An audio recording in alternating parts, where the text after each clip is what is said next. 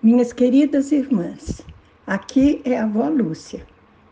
Hoje nós vamos falar como tudo concorre para o bem dos que amam a Deus. Através de um versículo que está em Romanos 8, 28 e diz assim: Sabemos que Deus age em todas as coisas para o bem daqueles que o amam, dos que foram chamados de acordo com o seu propósito. Senhor, esta é a tua palavra.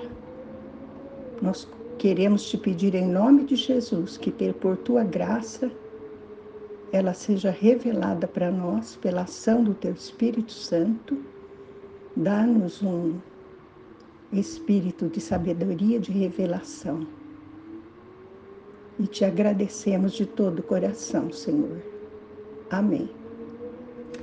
Então, minhas irmãs, aqui está dizendo que Deus age em todas as coisas para o bem daqueles que o amam, dos que foram chamados de acordo com o seu propósito. Muitas vezes a gente usa esse versículo só até a metade, quando diz: Sabemos que Deus age em todas as coisas para o bem daqueles que o amam.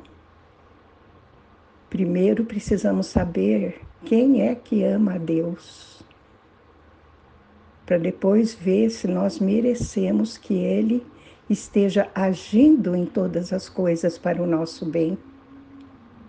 Porque a palavra de Deus diz que todos os mandamentos se resumem em dois: amar a Deus sobre todas as coisas e amar o próximo como a nós mesmos.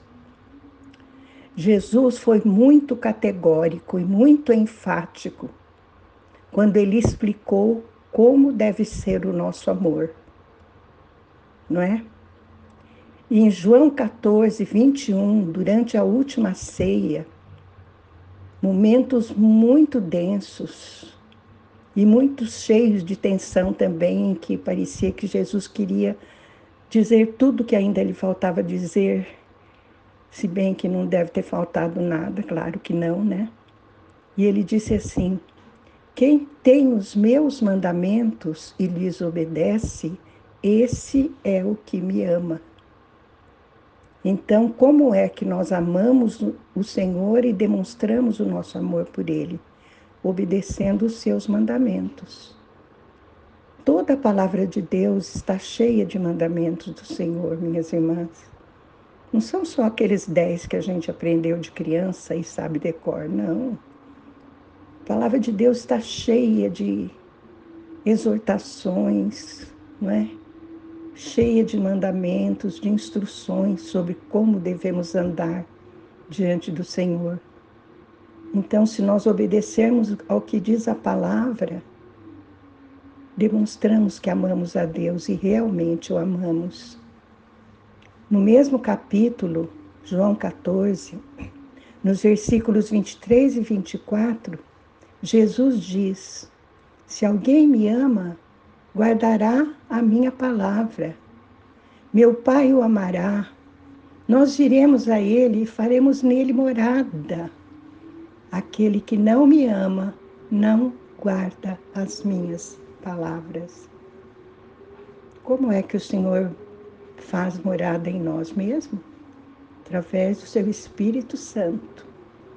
Temos falado muito sobre isso, né?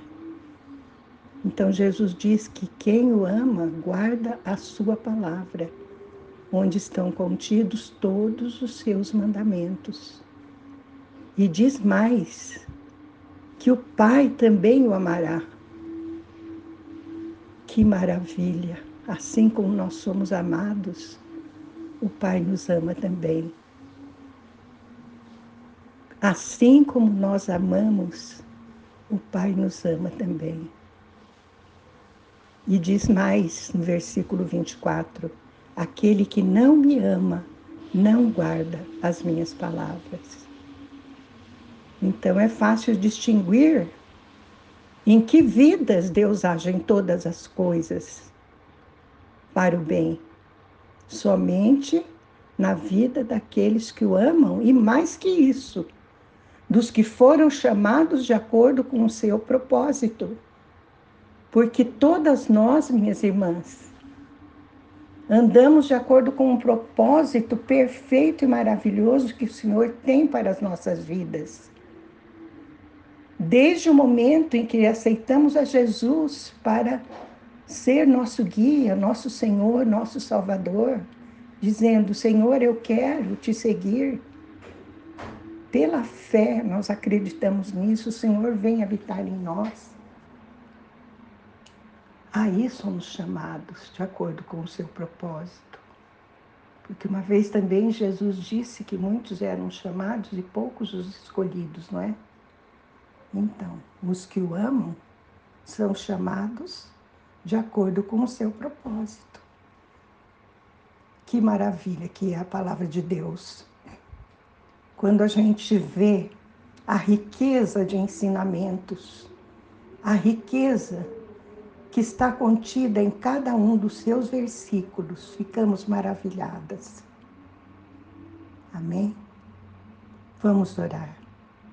Senhor, eu quero te amar de todo o meu coração, Senhor, porque fui chamada de acordo com o teu propósito e o teu amor está em mim, Senhor. O seu amor flui de mim, flui de mim como águas vivas e são realmente águas vivas do teu Espírito Santo. Concede a cada uma de nós, Pai querido, em nome de Jesus, que nunca deixemos de te amar e que nosso amor aumente a cada dia até chegarmos à perfeição de Jesus. Mais uma vez te pedimos em nome dele. Amém.